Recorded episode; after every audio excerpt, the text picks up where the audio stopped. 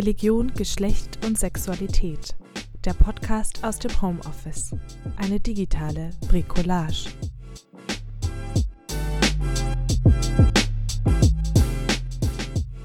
Heute mit einem Beitrag von Prof. Dr. Michael von Brück zum Thema Sexualität im Buddhismus, naturhafter Trieb und oder normierte Unterdrückung, Spurensuche auf Wegen und Irrwegen.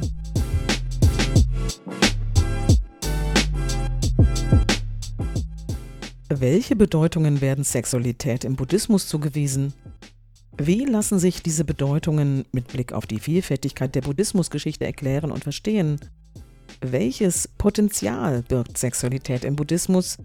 Welche Fallstricke ergeben sich möglicherweise daraus? Um diese und weitere Fragen geht es in der heutigen Episode des Podcasts Religion, Geschlecht und Sexualität mit dem Buddhismus-Experten Michael von Brück.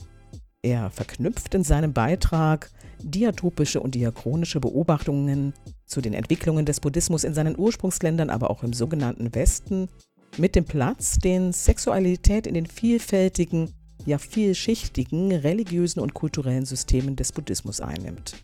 Professor von Brück bespricht dabei einerseits das aus buddhistischer Sicht spirituelle Potenzial, das Sexualität befördern mag, andererseits kommt er auch auf die Schattenseiten von Sexualität zu sprechen, wie sie sich in Situationen von Machtmissbrauch zu erkennen geben.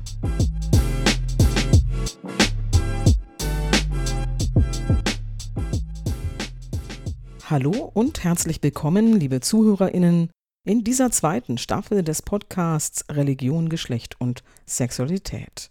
Mein Name ist Almut Barbara Renger und ich bin Professorin am Institut für Religionswissenschaft der Freien Universität Berlin. Nach einem kurzen Rückblick auf die erste Staffel habe ich heute das Privileg, mit Professor Dr. Michael von Brück ins Gespräch zu kommen. Er ist Religionswissenschaftler und einer der großen Buddhismus-Experten im deutschsprachigen Raum, die Theorie und Praxiswissen in ihrem Zugang zum Buddhismus vereinen.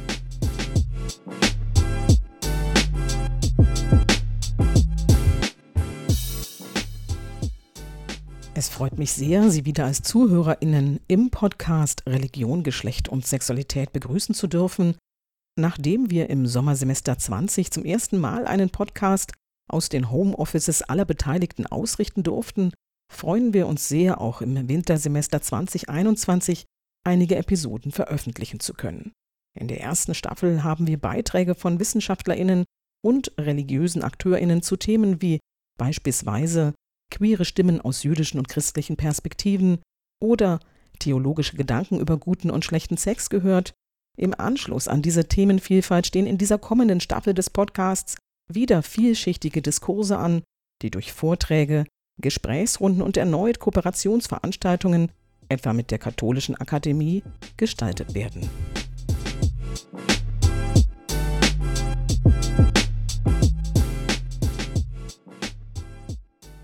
Bevor wir Michael von Brück hören, stelle ich ihn kurz vor. Er war bis 2014 Professor für Religionswissenschaft und Leiter des interfakultären Studiengangs Religionswissenschaft an der Ludwig-Maximilians-Universität München. Er ist Mitglied unterschiedlicher wissenschaftlicher Gremien weltweit und Beirat des Verlags der Weltreligionen. Seit 2014 hat er eine Honorarprofessur an der Katholischen Universität Linz inne unter seinen zahlreichen Publikationen befindet sich unter anderem das 2019 bei CH Beck erschienene Buch Die 101 wichtigsten Fragen Buddhismus beim Verlag der Weltreligionen erschienen außerdem ganz wichtige Grundlagenwerke, wie zum Beispiel seine bekannte Einführung in den Buddhismus. Ich freue mich sehr, dass wir Michael von Brück in der heutigen Episode zu Gast haben. Unsere Wege kreuzen sich nicht zum ersten Mal. Im Sommer 2014 war ich Gastprofessorin bei ihm im Haus und wir haben viele Male vorher und danach in interdisziplinären Settings intensiv miteinander diskutiert. Dabei habe ich seine einzigartige Weise schätzen gelernt, Wissen aus sehr verschiedenen Bereichen mit unterschiedlichen Fragen der Religionswissenschaft und der Buddhismusstudien zu verknüpfen. Ganz herzlich willkommen, Michael von Brück.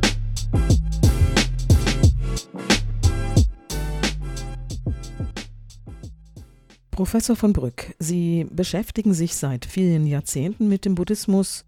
Zu dessen Bild in der Öffentlichkeit gehört, dass Sexualität, anders als in vielen anderen Religionen, nicht ausschließlich der Fortpflanzung zu dienen habe, sondern frei ausgelebt werden könne. Das ist eine Vereinfachung, die so nicht haltbar ist, nicht nur, weil die Bhikkhus und Bhikkhunis, man könnte auch sagen, die buddhistischen Mönche und Nonnen, an ihre jeweiligen Ordensregeln gebunden sind, sondern weil es eine geradezu unüberschaubare Anzahl von Traditionen und Bewegungen gibt, die sich in 2500 Jahren Buddhismusgeschichte entwickelt haben. Dadurch haben sich viele verschiedene Sichtweisen zur Rolle und Bedeutung der Sexualität gebildet. Herr von Brück, was lässt sich mit Blick auf unser Thema zu dieser Vielfalt sagen? Was ist hier Ihr Zugang als Religionswissenschaftler? Können wir der Vielfalt zum Beispiel mit einer Systematisierung begegnen?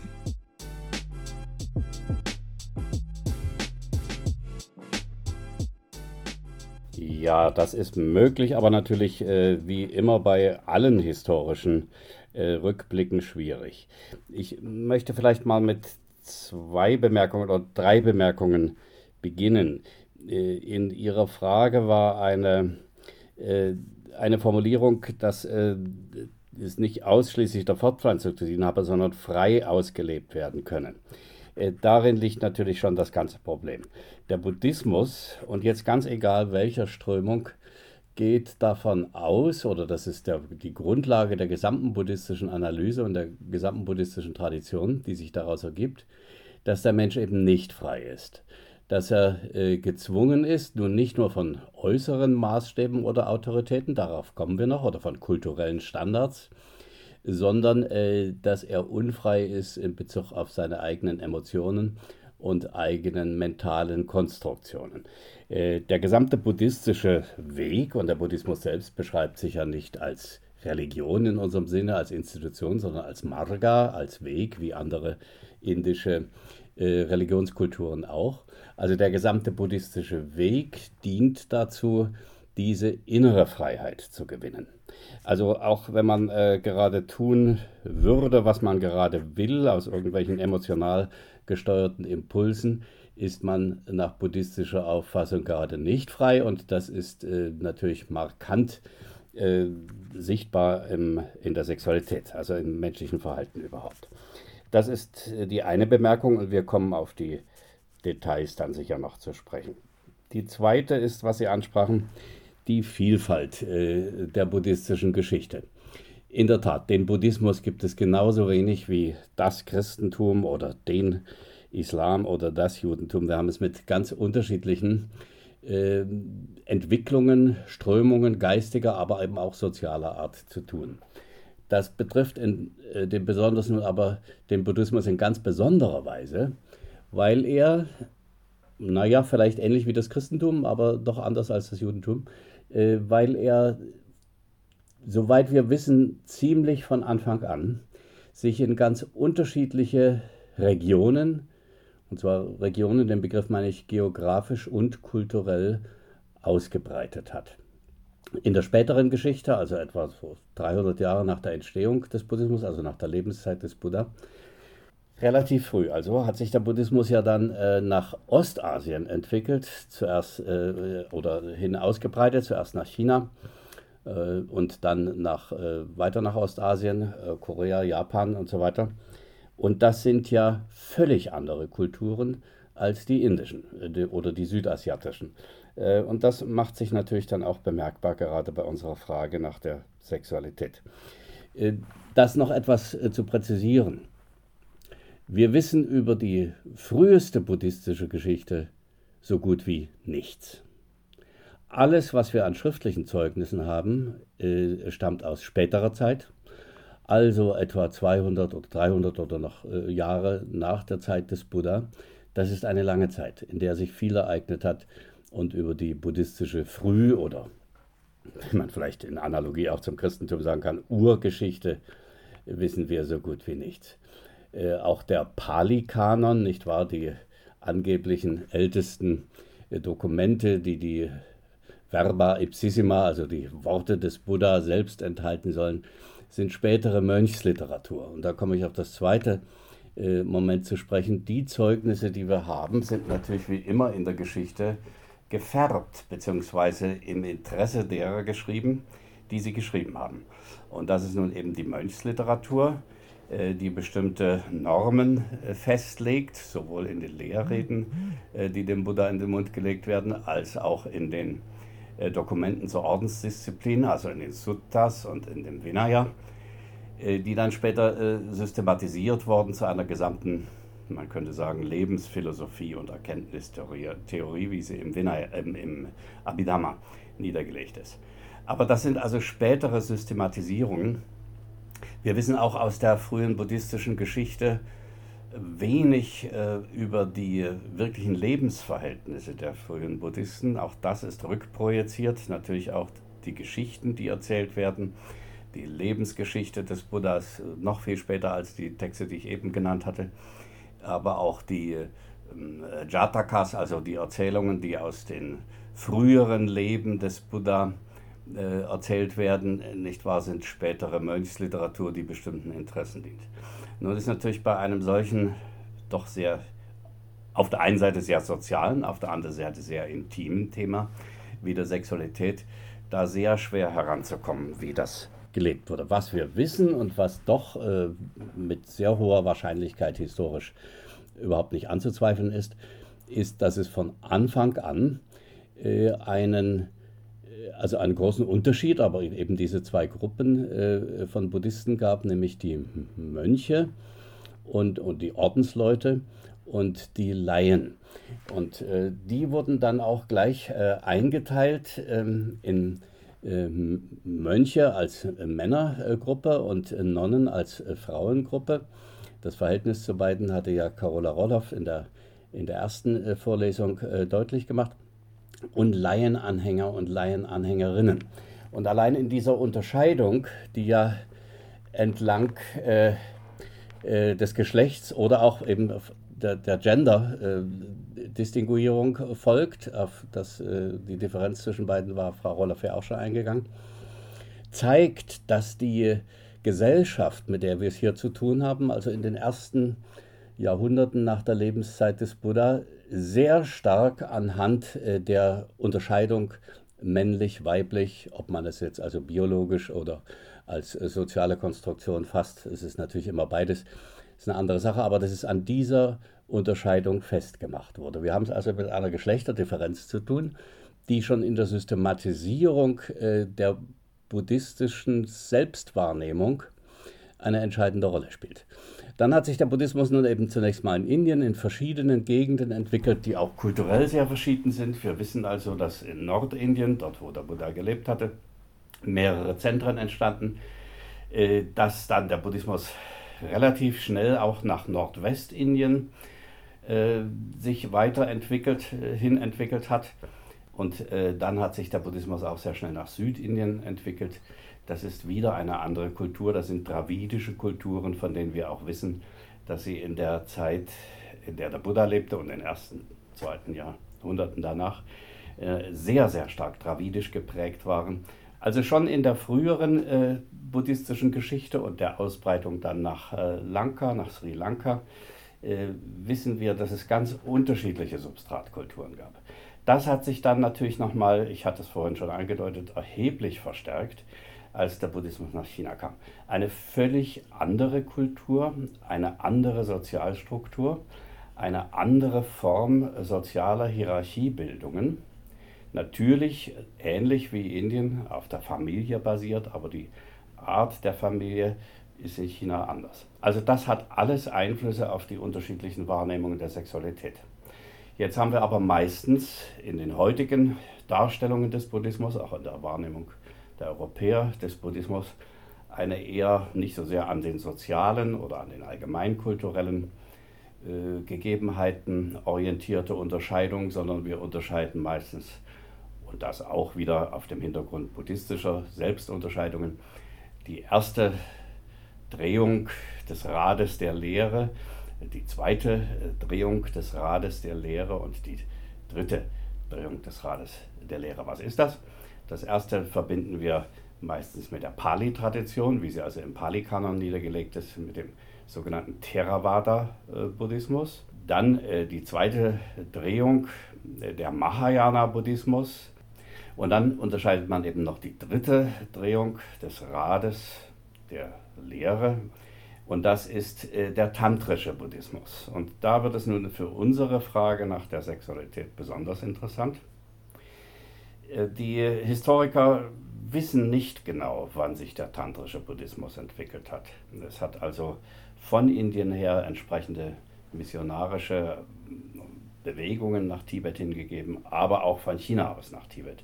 Tibet mit dieser für uns jetzt gleich sehr wichtigen Tradition hat sowohl die Einflüsse Indiens als auch die Einflüsse Chinas von Anfang an gespürt und äh, die äh, buddhistische Prägung Tibets ist eine Prägung, die nun eben sehr stark äh, mit beiden Traditionen, mit dem indischen und mit dem chinesischen Buddhismus verbunden ist.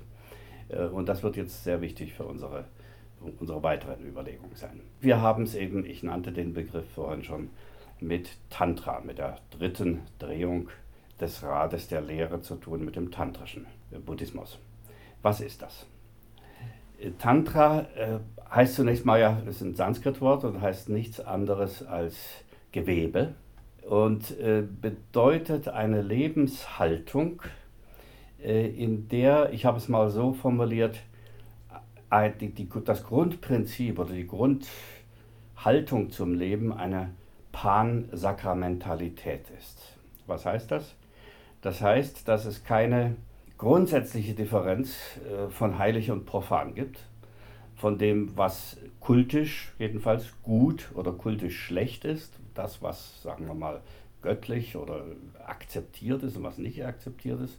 Das ist also eine, eine Unterscheidung von einem Bereich des Reinen gegenüber einem Bereich des Unreinen gäbe, sondern dass grundsätzlich alles, die gesamte Wirklichkeit, die gesamte materielle Wirklichkeit, selbstverständlich auch die menschlichen Emotionen und damit natürlich auch selbstverständlich die menschliche Sexualität sakramental ist.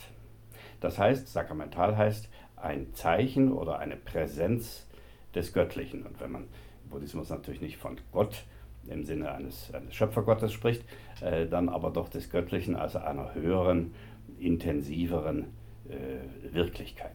Dort wird äh, die Sexualität zum Träger, zum Symbol, buddhistisch gesprochen, eines erleuchteten Bewusstseins. Und da sind wir, wenn wir uns fragen, wie kommt denn so etwas jetzt plötzlich, wo doch vorher in der buddhistischen Regel, was weiß ich, was für die Mönche und für die Nonnen und auch für die Laien sehr eingeschränkt, Sexualität sehr stark mit Sanktionen belegt ist. Wie kommt das jetzt plötzlich? Das liegt auch in der buddhistischen Logik, nicht wahr? Wenn wir am Anfang sagten, es gibt nicht Freiheit oder Unfreiheit oder, als, oder etwas, was man tun soll oder nicht tun soll, sondern es kommt auf den Geist an, mit dem man es tut, dann ist hier natürlich auch die Frage, Sexualität, und es betrifft jetzt nicht nur die Sexualität, sondern auch andere Tabus in der hinduistischen Gesellschaft. Also wenn jetzt plötzlich diese Dinge, die tabuisiert waren, geradezu zum Träger äh, des ähm, Kultes und der, des Rituales, um ein religiöses Bewusstsein zu erzeugen, werden, dann hängt das eben an der geistigen Haltung, mit der man es tut. Und genau diese geistige Haltung ist die Voraussetzung dafür, dass im tantrischen Buddhismus mh, hm, Sexualität zu einem, ja, möchte fast sagen, Vehikel, zu einer Praxis äh, der buddhistischen äh, Befreiung des buddhistischen Bewusstseins äh, werden kann. Also solche verschiedenen Dinge sind zu berücksichtigen. Wenn ich äh, jetzt diese Vielfalt des Buddhismus anschaue, dann habe ich die jetzt äh, diatopisch betrachtet, das heißt die verschiedenen Orte, die verschiedenen Substratkulturen ernannt. Das ist das eine. Ich muss sie aber auch äh, diachronisch anschauen, das heißt über die Zeiten hinweg. Äh, wir haben schon gesehen, dass sich also äh, Theravada, Mahayana, Tantrayana in verschiedenen Zeiten, verschiedenen Zeitaltern entwickeln. Den aufmerksamen Hörern wird nicht entgangen sein, dass ich äh, keine Zeitangabe für den tantrischen Buddhismus äh, genannt habe. Wir wissen also, dass er im 7. Jahrhundert in Tibet ähm, eingeführt wurde, aber wissen auch, dass vorher bereits in Indien tantrische Strömungen, besonders in Nordostindien, Bengalen und so weiter, existiert haben. Aber möglicherweise sind die tantrischen Bewegungen, die tantrischen Strömungen viel älter. Äh, sie sind äh, vielleicht eine Begleitströmung äh, bereits in der sehr frühen indischen Religionsgeschichte. Denn wir dürfen uns ja nicht ein, einbilden, da gab es einen Hinduismus oder eine brahmanische Religion, sondern natürlich ganz viele Strömungen. Und die brahmanische, also von den Vedas, von dem, was wir später Hinduismus so stark nennen, geprägte Religion ist ja nur eine Schicht sozusagen auf einem ganz weiten Spektrum unterschiedlicher Religionspraxen. Man kann heute aus religionswissenschaftlicher Sicht sogar sagen, unterschiedlicher Religionstypen. Also wir haben es mit einer enormen Vielfalt zu tun. Und die entwickelt sich nun auch über die Zeit, Zeiten hinweg.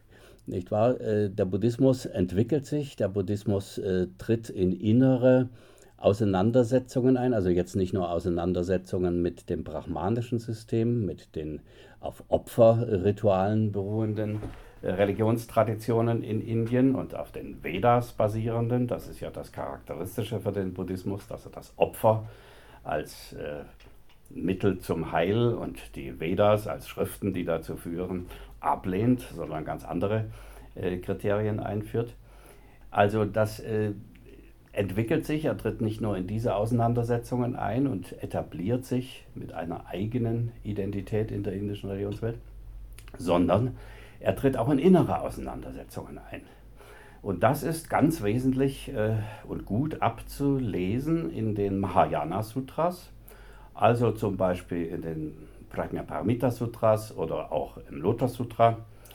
Und innerhalb der Prajnaparamita Literatur, wenn wir Zeit haben, komme ich darauf äh, vielleicht noch, in dem berühmten und dann vor allem in Ostasien außerordentlich verbreiteten Vimalakirti Nirdesha Sutra, wo ein Laie als der große Heilige oder sagen als der Protagonist äh, der buddhistischen Erleuchtung bzw. des buddhistischen Erwachens dargestellt wird, in Auseinandersetzung mit der Mönchstradition. Und ja, man kann fast sagen, in diesem Sutra werden die Mönche mit ihrem äh, festen Anhaften an den Geboten, an den Regeln äh, des Mönchsordens ein bisschen lächerlich gemacht. Und ähm, das hat natürlich in äh, Ostasien äh, großen, großes Echo gefunden, schon deshalb, weil wir in Indien, äh, nicht nur im Buddhismus, sondern auch in den verschiedenen anderen äh, Religionskulturen, soweit wir zurückschauen können, tatsächlich eine asketische Tradition haben. Das ist also ein nicht nur akzeptiertes, sondern in der Gesellschaft hochgeschätztes Ziel ist, dass Asketen, was immer die auch machen, jedenfalls einschließlich äh, der sexuellen Enthaltsamkeit, einen hohen Stellenwert, ein hohes Prestige äh, genießen. Äh, der indische Sannyasin, die indischen Yogis, die Fakire, was wir dann aus späterer Zeit haben, nicht wahr? Oder eben auch die buddhistischen oder die jainistischen Mönche. Äh, da ist also das äh, Zölibatäre eine, ein Kulturstandard, ganz weit zurückgehend, während wir das in China nun überhaupt nicht haben. Nicht wahr? Die Chinesen konnten überhaupt nicht verstehen, wie man auf die Idee kommen kann, äh, mönchisch zu leben, wo doch das Entscheidende die Familie und die Fortpflanzung ist. Das äh, liegt äh, in der chinesischen Tradition der Familienzentriertheit. Mhm äh, auch die Götter sind dort natürlich alles Familien und sind keine Asketen und äh, halten dazu an, in, in, Ordnungen und in vor allem hierarchischen Ordnungen ein äh, Leben zu leben, in dem aber die Sexualität, die Fortpflanzung eine ganz große Rolle spielt und äh, das Asketische, das Mönchische eher eine Verweigerung, als Verweigerung wahrgenommen wurde. Da ist also dann natürlich diese Mahayana-Tradition gepflegt worden. Und deshalb hat sich diese Aufwertung des Laien in China äh, eben auch in dieser großen Wertschätzung für das Vimalakirti Nirdesha Sutra niedergeschlagen. So, das ist äh, vielleicht etwas zu dem ersten Aspekt äh, Ihrer Frage, Frau Renger, zu der ganzen Vielfalt des Buddhismus. Und das ließe sich natürlich jetzt im Detail noch fortführen. Nicht wahr? Wir müssen hier auch unterscheiden. Äh, wir haben die chinesische Geschichte des Buddhismus recht gut dokumentiert.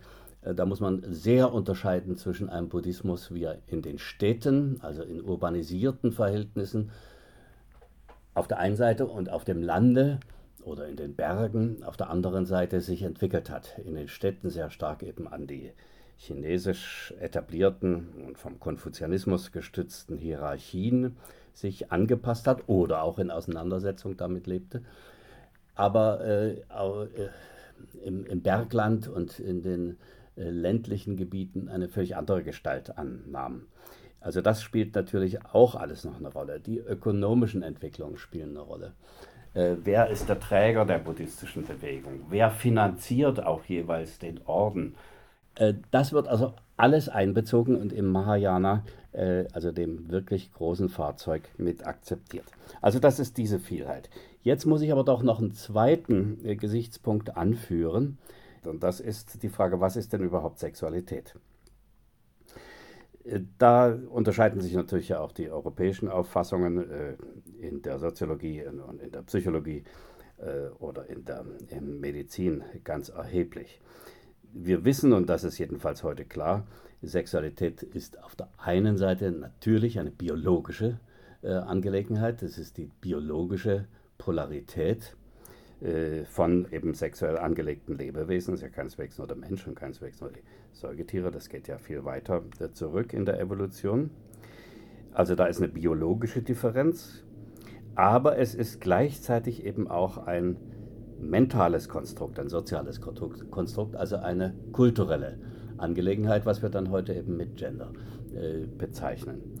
Und das Entscheidende ist nun aber, dass wir nicht nur fragen, was ist, ist es nun mehr eine biologische Sache oder eine, eine kulturelle Angelegenheit, sondern, und das ist die Aufgabe ja unserer Wissenschaften, gerade der Kulturwissenschaften, der Anthropologie, der Religionswissenschaft und so weiter, zu zeigen, wie diese beiden miteinander wechselwirken.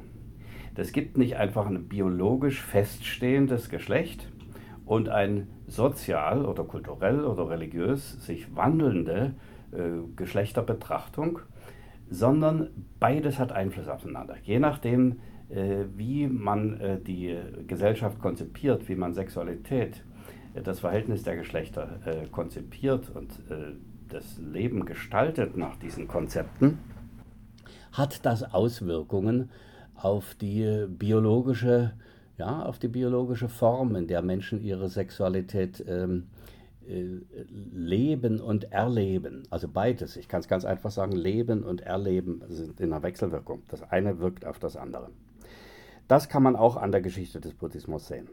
Und wenn wir dann natürlich fragen, was macht der Buddhismus jetzt mit dieser, ja, dem, der biologischen Evolution und der kulturellen Evolution des Menschen eingeschriebenen Geschlechterdifferenz, er geht, und das, jetzt muss ich abstrahieren, ich kann das natürlich jetzt nicht an einzelnen Texten äh, zeigen, dazu reicht die Zeit nicht, aber er geht, wie mir scheint, aus davon, dass Menschen, wie soll ich das ganz allgemein sagen, eine Kohärenz im Leben suchen. Menschen sind angelegt auf Gemeinschaft. Das Bewusstsein ist zwar etwas höchst Individuelles und jeder entwickelt äh, seine eigene Denkform, seine eigene Gefühlsform, seinen eigenen Charakter, sein, äh, seine unverwechselbare Eigenheit, aber das natürlich immer in Gemeinschaft. Das ist abhängig von Sprache, ist abhängig von Kultur, von Ritualen, von einer unterstützenden Gemeinschaft. Und die Gemeinschaft ist wiederum äh, angewiesen auf den Einzelnen. Also diese Kohärenz von Gemeinschaft, die sich zunächst mal in der Familie, aber dann natürlich auch im Staate zeigt, die ist selbst wie ein Organismus konzipiert. Und das wird nun zusammengehalten durch äh, ein hochkomplexes Netz äh, beim Individuum äh, aus Emotionen und Trieben, Trieben, die die Nahrungsversorgung regeln, die die äh, Gemeinschaftsbildungen regeln und damit eben auch ganz stark äh, die Sexualität regeln. Ein ganz wesentlicher Aspekt, den der Buddhismus, und das sieht man schon in sehr frühen äh, Darstellungen des Themas in den Sutras und natürlich im Vinaya, also in den Lehrreden des Buddha und in den Mönchsregeln, äh, ganz wesentlicher Aspekt, den der Buddhismus sieht und analysiert, ist die Machtfrage. Jede Konstellation von Beziehungen äh, kann eine wechselwirkende sein, äh, die sozusagen parallel auf Augenhöhe, auf gleicher Ebene passiert, oder eine hierarchische. Und in fast allen Fällen haben wir es immer mit beiden zu tun. Also Macht ist immer etwas, äh, wodurch ein allgemeineres seinen Willen oder seine, seinen Impuls auf etwas Besonderes ausdrückt. Das ist für den Buddhismus von vornherein eine soziale Beobachtung, und das ist ja selbstverständlich, da muss man nicht weiter sagen, so ist das in Gesellschaften. Aber diese Beobachtung wird verknüpft mit einer, ich will mal sagen, psychologischen Analyse. Warum will jemand Macht ausüben, und zwar in allen Lebensbeziehungen, einschließlich der Sexualität. Sexualität ist aber eine sehr markante, weil wir sehr stark von diesen Trieben geprägt sind. Äh, das ist, äh, warum ist äh, der Mensch da so ausgezeugt? Das hängt mit der Analyse des Ich zusammen. Und hier sind wir jetzt ganz am Zentrum des Buddhismus. Ich will es mal ganz einfach formulieren. Der Mensch bildet sich ein, ein Ego, ein Ich zu sein und muss dieses Ich ständig verteidigen. Und einige der Hauptverteidigungsstrategien um diese fälschliche Grundeinnahme eines substanziellen, unveränderlichen Ichs zu, zu halten oder ja, äh, diese Illusion aufrechtzuerhalten, ist die Ausübung von Macht. Einerseits die Aneignung von Gütern, also das Begehren, das Streben äh, nach Gütern aller Art, materiellen Gütern genauso wie emotional besetzten Beziehungen zum Beispiel oder eben auch äh, geistigen Gütern. Also ich, ich, ich, ich muss es mir aneignen, das, was wir heute vielleicht unter dem Begriff Selbstverwirklichung, vor allem Selbstdarstellung bezeichnen, das erkennt der Buddhismus als die große Illusion, die ins Leiden führt, die zur Gewalt führt. Und äh, dazu ist also ganz äh, besonders äh, die Macht da.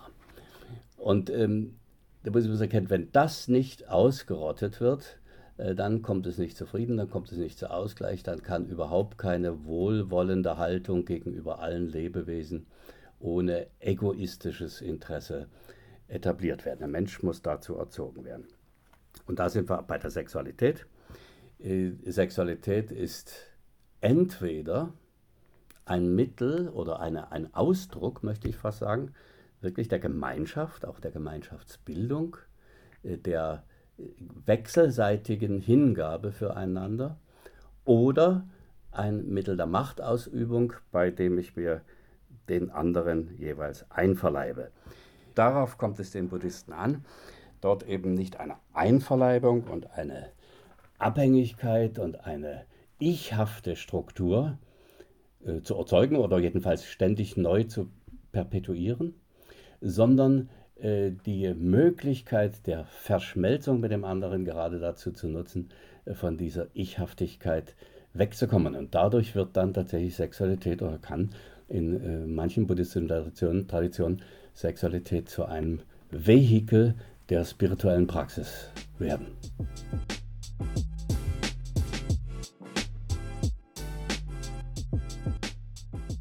Vielen Dank, Herr von Brücke. Ich bin unendlich froh, Sie für diesen Podcast gewonnen zu haben, mit Ihrer unverwechselbaren Art, Wissen über den Buddhismus zusammenzuführen mit anthropologischen Fragen, die uns ja auch in diesem Podcast beschäftigen, weil wir uns hier mit der Frage der Sexualität befassen.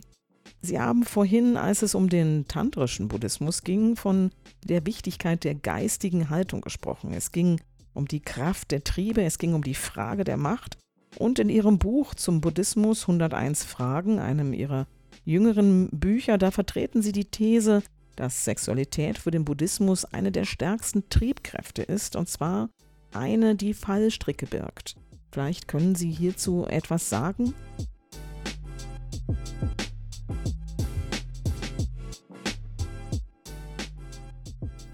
Ja, gern. Die anthropologisch, äh, sagen wir mal, deutbaren Fallstricke und die vielleicht kulturell äh, spezifischen Fallstricke äh, möchte mal unterscheiden. Man möchte zu beiden etwas sagen. Das eine ist natürlich dies, äh, Sexualität ist eine ganz starke Antriebskraft, äh, aber genauso wie etwa der Hunger. Ja? Äh, wer wirklich hungrig ist, denkt nichts anderes mehr. Und wer also sexuell erotisch, ich möchte das jetzt mal in, in einem, nicht auf die Differenz eingehen, äh, zusammenfassen, ergriffen ist, der ist, äh, ist ja wie von Sinnen, nicht wahr? Man verliert den Verstand. Also auch solche Formulierungen haben wir auch in altindischen Sprachen. Das ist also nicht jetzt äh, eine, eine moderne europäische Entwicklung. Äh, Sexualität ist gleich, ist also ein äußerst starker innerer Trieb, ist aber äußerst stark eben auch reguliert von der Gesellschaft. Warum? Weil äh, durch Sexualität äh, Kinder ins Leben kommen. Das ist die äh, Grundlage äh, der, äh, der Gemeinschaftsbeziehung in, in einer Gesellschaft, äh, die auf der einen Seite durch die Eltern-Kind-Beziehungen und dann Geschwisterbeziehungen und dann die entsprechenden Erbbeziehungen, die Abgrenzung nach außen, wer gehört zu einer Gruppe, wer gehört nicht dazu und so weiter geregelt sind. Das sind also für Gesellschaften ganz grundlegende Formationen und deshalb ist auch das äh, Sexualverhalten mit so vielen gesellschaftlichen Tabus belegt, weil die Gesellschaft jeweils ihre Identität genau aus diesem Grunde daran festmacht, wie ich sagte. Äh, der Sex sexuelle Trieb ist äh, sehr stark und äh, schwer zu zügeln, weil er eben auf der einen Seite von diesen ganz individuellen Verlangen geprägt ist, was natürlich dann auch ja in verschiedenen Lebensphasen äh, äh, unterschiedlich äh, stark ist, aber ähm, sehr stark davon geprägt ist und andererseits wie kaum andere äh, Triebe, nicht so sehr vielleicht der Nahrungstrieb, äh, die gesellschaftlichen, den gesellschaftlichen Zusammenhalt ermöglicht oder eben auch nicht ermöglicht. Nicht? Das ist übrigens der Grund dafür, dass äh, Diktaturen, ganz egal, ob sie religiöse äh, Diktaturen sind äh, oder äh, politisch säkulare, sehr starke Restriktionen und Regeln in, in, den Sexualbereich legen, weil man dort das Individuum äh, kontrollieren kann und kontrollieren will, um, äh, um es auch sozial zu kontrollieren. Das ist ein sehr interessanter Zusammenhang, auf den natürlich die äh, moderne äh, Psychologie äh, seit Freud und vor allem Wilhelm Reich und andere längst hingewiesen haben. Also das ist ein ganz wesentlicher Grund, weshalb der Buddhismus hier äh, sozusagen den Zeigefinger hebt. Das ist was, aber was ganz allgemein menschliches und mit menschlichem Sozialverhalten gegeben ist. Der spezifische und vielleicht das kulturspezifische Grund äh, ist folgender: ist eben der, dass der Buddha und selbst in der Lebensgeschichte des Buddha, so wie sie später erzählt wird, äh, Carola Roloff hat darauf hingewiesen, äh, wird ja berichtet, dass er zunächst gezögert habe, seine eigene äh, Stiefmutter ähm, äh, in den Orden aufzunehmen, beziehungsweise einen weiblichen Orden zu gründen, weil eben Frauen als untergeordnet galten. Und auch später durch die gesamte buddhistische äh, Geschichte bis hin zum Mahayana ganz großen, bedeutenden spirituellen Meistern wie Shantideva im äh, 7., 8. Jahrhundert äh, haben diese Vorstellung, dass man ein Gebet spricht, mögen doch äh, die Frauen als Männer wiedergeboren werden, nicht wahr? Damit sie das spirituelle Ziel erreichen können. Warum? Weil Frauen halt äh, als äh, untergeordnet in all diesen Gesellschaften galten. Das ist ja, durchzieht ja fast äh, die gesamte äh, Menschheitsgeschichte der letzten Jahrtausende das muss man auch jetzt nicht moralisch bewerten, sondern das hängt natürlich mit Produktionsverhältnissen zusammen und mit, äh, mit der Entwicklung seit dem Neolithikum und so weiter. Darauf können wir jetzt nicht eingehen. Entscheidend ist, Frauen galten in den indischen Gesellschaften, auch in chinesischen Gesellschaften, auch in japanischen Gesellschaften, in die der Buddhismus kam, als untergeordnet. Und daraus haben dann aber einige Mönche, äh, werden hier also in buddhistischen Schriften auch mit Namen genannt, Shariputra, der also für den gelehrten Mönch der Theravada-Tradition steht. Daraus äh, wird denen dann ähm, zumindest in den Mund gelegt, ich will mal vorsichtig sein, dass sie eben die Frauen doch als ein wenig das Weibliche als etwas minderwertig, spirituell minderwertig erachten. Und da gibt es nun eine köstliche Geschichte, ein ganz zentraler Text im Mahayana-Buddhismus. Und ich erwähne ihn, weil Carola Roloff ihn noch nicht erwähnt hatte. Das ist das von mir vorhin genannte, äh, schon äh, erwähnte Vimalakirti Nirdesha Sutra.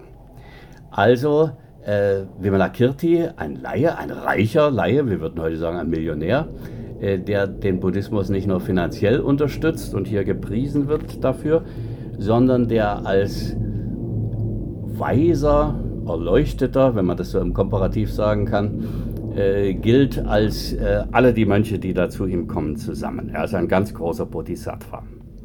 Und Shariputra, dieser Mönch, äh, kommt nun zu ihm und da passiert Folgendes.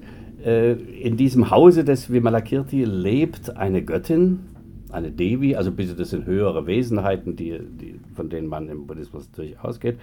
Und die lässt auf den Mönch und andere Mönche Blumen herabregnen. Und da äh, sagt der Shariputra, dieser Mönch, aber Göttin, diese Blumen ziemen sich nicht für Mönche. Und er versucht sie abzuschütteln, denn Mönche dürfen keinen Schmuck tragen, das gehört zur Mönchsregel und so weiter und so fort. Und äh, die Göttin macht sich darüber lustig äh, und sagt, es ist eine Frage nicht der Blumen, die da an deinem Gewand anhaften, sondern das ist dein, dein Geist, der daran anhaftet. Ja, äh, und äh, Shariputra will das nicht begreifen, man muss sich doch an die Regel halten. Hier zeigt sich, Mahayana hat eine andere Haltung. Mahayana sagt, es kommt auf den Geist an. Äh, die Regel ist äh, als eine Sache und die mag hilfreich sein, aber wenn sie dem Geist äh, des Buddhismus, nämlich dem Nicht-Anhaften an irgendwelchen Dingen widerspricht, dann kann die Regel auch gebrochen werden.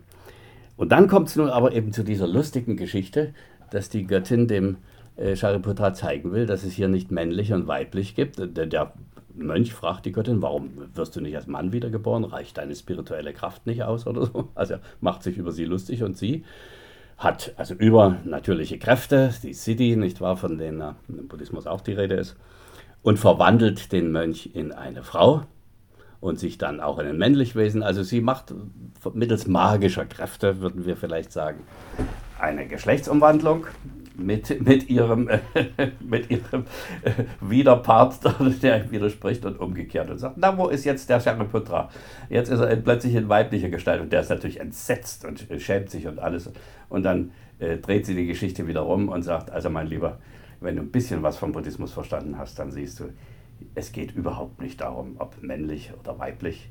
In jeder Form geht es darum, das Ego abzuschütteln, die Konzepte von männlich und weiblich abzuschütteln, die Konzepte, dass das eine höher als das andere ist oder be besser als das andere ist, abzuschütteln. Es geht allein um den Geist der Leerheit, äh, den zu empfangen und den äh, zu verwirklichen. Und das ist so eine ganz lustige Geschichte, die mit äußerstem Humor und Schalk in den Augen erzählt wird. Und äh, das äh, ist für den Buddhismus dann jedenfalls in Ostasien, äh, aber auch in, in, Südasien ganz prägend geworden. Äh, nicht wahr? Und im Umgang mit der, mit der Sexualität. Es kommt tatsächlich auf die geistige Haltung an. Und an dieser sexuellen Differenz, die nun eben für, äh, für die Lebewesen so äh, zentrales Erfahrungsgut ist, lässt sich sehr deutlich machen, dass die spirituelle Dimension eine andere ist.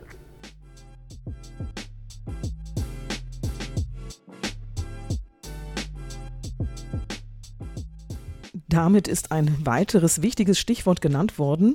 Carola Rohlauf hatte die These aufgestellt, dass sich der Buddhismus im Westen dauerhaft nur entfalten kann, wenn er das Ideal der Gleichheit aller Menschen berücksichtigt und die traditionelle Sexualmoral neu deutet.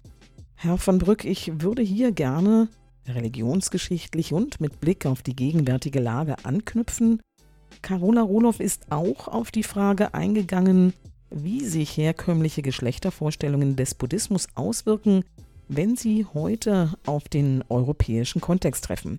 Wie verhalten sich Ihrer Beobachtung nach traditionelle buddhistische und moderne westliche Vorstellungen von Sexualität und Geschlecht zueinander?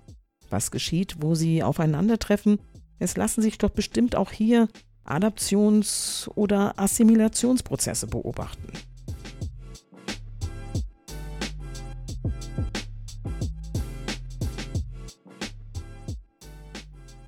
Ja, natürlich. Also besonders in, äh, in Nordamerika, aber jetzt auch in Europa zeigt sich, dass äh, sowohl die westlichen Buddhisten natürlich äh, die Geschlechterverhältnisse auf dem Hintergrund ihrer Kultur deuten und nicht der traditionellen asiatischen. Und auch äh, Asiaten, äh, die jetzt mit Europa in Kontakt kommen oder mit Amerika in Kontakt kommen, äh, verändern ihre, äh, ihre Vorstellung von Geschlechterverhältnissen. Das kann man sehen, wenn man, die äh, tibetischen Flüchtlinge in der Schweiz diesbezüglich analysiert und so weiter. Aber das ist ein langsamer Prozess. Und wir wissen ja, dass auch zwischen den tatsächlichen Verhaltensweisen und den äh, tatsächlichen sozialen äh, Strategien in den Familien, aber auch in der Gesellschaft und äh, den Theorien, die wir heute über Gender und äh, Sexualität und Gleichberechtigung haben, ein enormer Graben immer noch klafft. Nicht wahr? Das hängt eben daran, dass Menschen sich so schnell nicht äh, ändern und Gesellschaften äh, schon gleich gar nicht. Aber die Änderung ist im Gange und sie ist äh, spürbar und sie ist auch in Asien spürbar. Äh, nicht wahr? Es gibt äh, verstärkt Nonnenklöster, keineswegs jetzt nur auch in der tibetischen Tradition, die bedeutende Rolle der chinesischen Frauen, der chinesischen Nonnen in neuen buddhistischen Bewegungen, in Taiwan, aber auch in China, ist ersichtlich. Auch die großen Laienbewegungen des japanischen Buddhismus, also Rissho Kosekai, Soka Gakkai und andere, werden zwar immer noch von Männern äh, geführt, aber die Rolle der Frauen äh, wird immer stärker, auch das Selbstbewusstsein der Frauen wird stärker. Also das ist nicht spezifisch für eine Kultur oder für den Buddhismus, sondern das ist etwas, was sich ja in der ganzen Welt vollzieht. Jedenfalls in den Gesellschaften, und hier kommt eine Einschränkung, die wir jetzt aber nicht weiter diskutieren können, in denen die Frauen sich auch emanzipieren können. Und dazu gehört ganz wesentlich die wirtschaftliche Emanzipation. Dort, wo Frauen wirtschaftlich abhängig von Männern sind, sei es in der Familie, sei es in anderen Strukturen, in Klöstern oder sonst wo, da sind sie abhängig. Also diese ökonomische Grundlage der, wir sagten vorhin Gleichbehandlung der Frauen, ist ganz wichtig und das ist keineswegs in allen äh, Gesellschaften der Welt der Fall. Und wir sehen ja auch, dass es bei uns ständig gefährdet ist.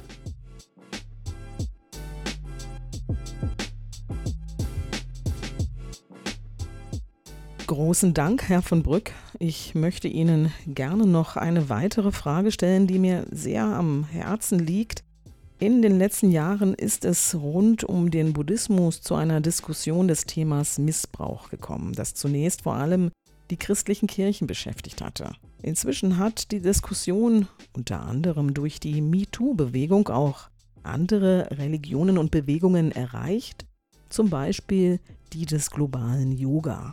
Es werden sexualisierte Gewalt und Übergriffe thematisiert im Buddhismus sind insbesondere der tibetische Buddhismus und das Zen in die Kritik geraten. Was sind hier Ihre Beobachtungen?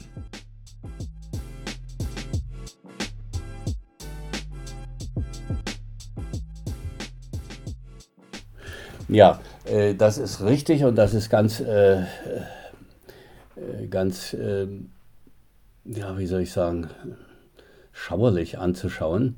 Äh, weil man doch die Gründe ganz gut durchschauen kann. Äh, und man muss hier aber unterscheiden. Äh, die asiatischen Lehrer, ganz egal ob es Tibeter oder Japaner, Chinesen sind, die jetzt nach Europa kommen, kommen ja meist aus klösterlichen Gemeinschaften mit klösterlichem Hintergrund, haben dort eine Sozialstruktur, die auch eine sehr starke soziale Kontrolle bedeutet und sind jetzt plötzlich hier allein und werden von ihren Schülern und Schülerinnen angeschwärmt.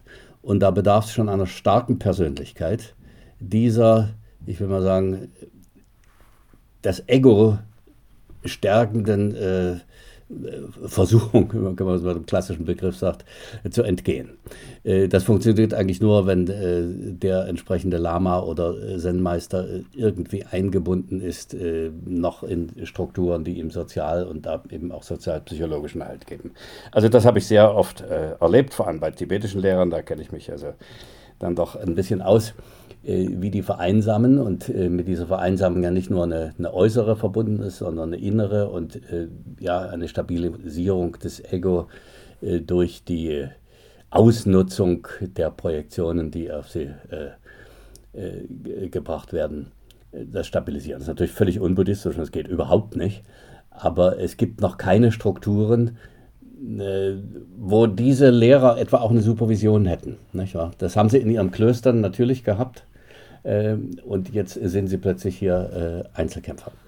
Äh, die zweite und andere Seite ist die, dass wir dann auch viele europäische, amerikanische Lehrer, auch äh, viel weniger, aber doch in ganz einzelnen Fällen auch Lehrerinnen haben, die, die so emotionale Bedürftigkeit ihrer Schülerinnen und Schüler äh, ausnutzen und gleichzeitig ihre eigene emotionale Bedürftigkeit äh, nach Anerkennung meistens äh, ausnutzen. Sexualität ist ja, wir hatten es vorhin schon gesagt, auf der einen Seite ist wirklich die physische Triebbefriedigung.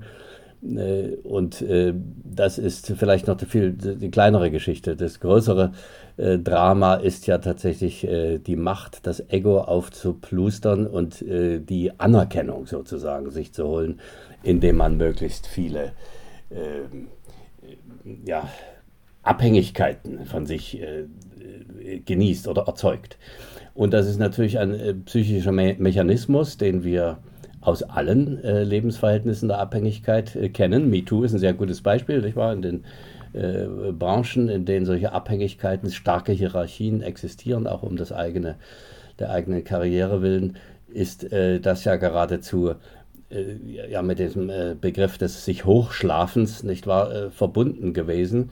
Und das ist hier auch so. Das ist ja nicht nur eine ökonomische Angelegenheit, sondern eben eine, eine wechselseitige Missbrauchsgeschichte von beiden Seiten. Und das kommt im äh, Buddhismus eben leider auch vor. Und ich äh, fürchte, das wird weiter vorkommen, solange es der westliche Buddhismus nicht schafft, äh, Sozialstrukturen zu schaffen. Also auch so etwas, was wir aus der Psychotherapie, da ist es ja ähnlich, haben, dass man Supervisionsmöglichkeiten ähm, hat, wo auch ein sehr anerkannter Lehrer, eine sehr anerkannte Lehrerin die eigenen Bedürftigkeiten, die eigenen Projektionen, äh, die eigenen Gefahren, äh, Missbrauch äh, zu betreiben, analysiert, durchschaut, aussprechen kann, um damit also auch schon am Anfang, wenn sowas auch nur auftaucht, ähm, Korrekturen zu bekommen.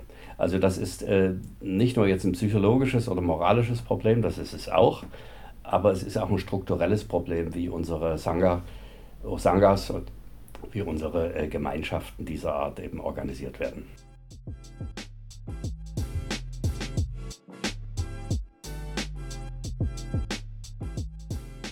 Damit kommen wir zum Schluss. Noch eine letzte Frage. Der Buddhismus hat im Westen lange im guten Ruf gestanden, eine Religion des Friedens und der Gewaltlosigkeit zu sein.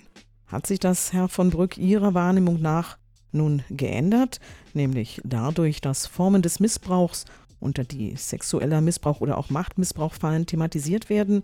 Was lässt sich aus religionswissenschaftlicher Perspektive dazu sagen?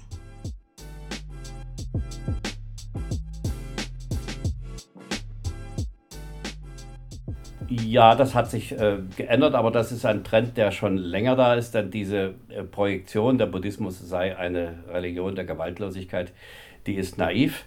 Äh, natürlich hat es im Kontext von äh, Religion, buddhistischer Religionspraxis und äh, buddhistischen Religionsstrukturen viel Gewalt gegeben. Und zwar in allen buddhistischen Ländern. Das fängt schon in den zeylonesischen Chroniken Mahavamsa und Dipavamsa an. Äh, die Gewalt gegen die Tamilen, die auch buddhistisch gerechtfertigt wird. Dann haben wir das in der burmesischen Geschichte, wir haben es in der vietnamesischen Geschichte, ganz stark in der tibetischen Geschichte, also oder in der japanischen und so weiter.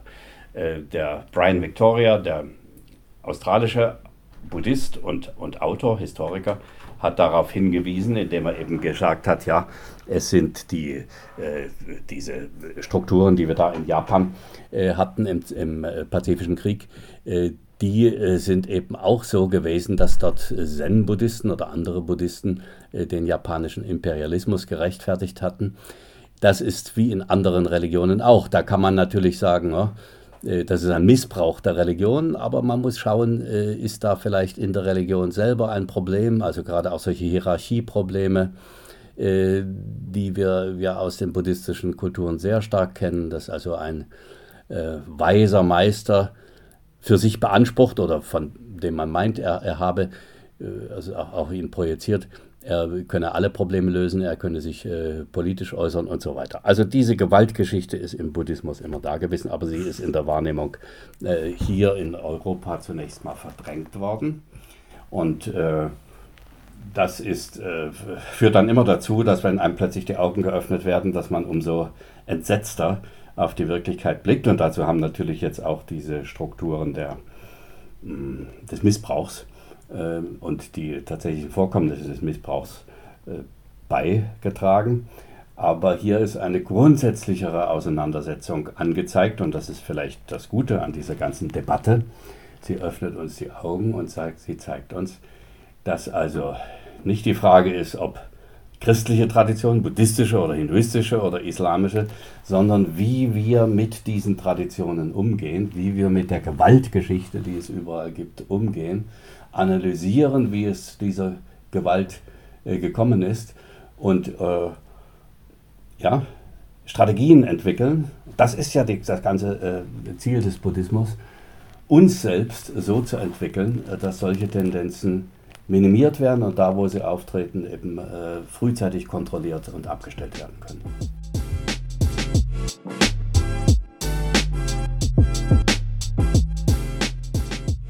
Vielen herzlichen Dank an Sie, Professor Dr. von Brück, für diese komplexen Gedankengänge zu unserer Thematik. Es zeigt sich, dass die Vielschichtigkeit der Buddhismusgeschichte und die unterschiedlichen Wege, die sie über die letzten Jahrhunderte genommen hat, nicht zu unterschätzen sind diese Vielfalt beeinflusst den Blick auf Sexualität bzw. die Rolle von Sexualität nicht nur im sogenannten Westen, sie wirkt sich auch aus auf das Verständnis von Sexualität in den Diskursen der asiatischen Kontexte, in denen der Buddhismus eine kulturelle und soziale gemeinschaftsbezogene Position und Aufgabe hat. Es ist spannend zu hören, wie auch in diesen Kontexten Sexualität ganz unterschiedliche Funktionen hat und wie verschieden sie wahrgenommen wird. Insbesondere Herrn von Brücks Eindrücke zu Machtverhältnissen in buddhistischen Lebensrealitäten und der Zusammenhang mit sexuellen Missbrauchsvorfällen werden uns noch beschäftigen. Das ist ein schwieriges Thema, das in vielen religiösen Kontexten, aber auch in der religionswissenschaftlichen Forschung noch sehr viel stärker sichtbar gemacht werden muss als bislang geschehen. Großen Dank an Michael von Brück für diesen vielseitigen und anregenden Beitrag.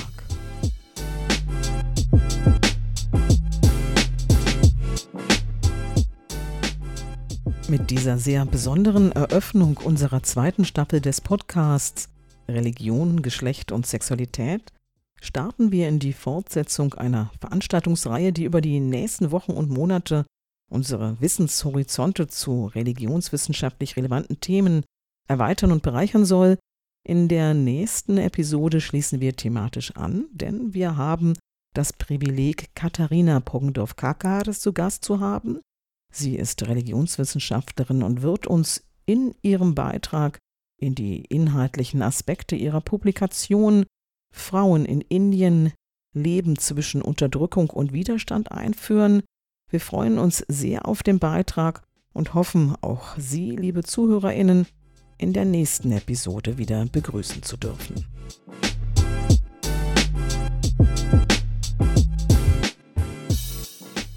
Bevor ich mich von Ihnen verabschiede, möchte ich mich noch einmal ganz herzlich bei unserem heutigen Gast, Professor Dr. Michael von Brück, für seinen hochinteressanten Beitrag bedanken.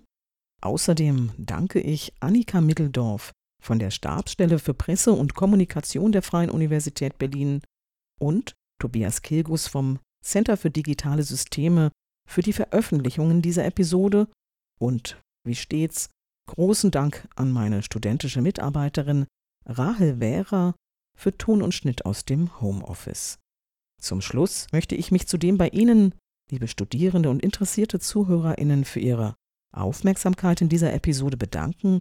Wie bereits in der ersten Staffel finden Sie alle aktuellen Informationen zum Podcast auf der Website Religion, Geschlecht und Sexualität des Instituts für Religionswissenschaft der Freien Universität Berlin. Die einzelnen Episoden sind sowohl auf YouTube als auch auf Spotify abrufbar. Links dazu finden Sie ebenfalls auf der Website des Instituts. Ich freue mich, Sie dann zur nächsten Podcast-Episode mit Frau Poggendorf-Kackade am 16. November 2020 wieder begrüßen zu dürfen. Bis dahin wünsche ich Ihnen alles Gute und bleiben Sie gesund.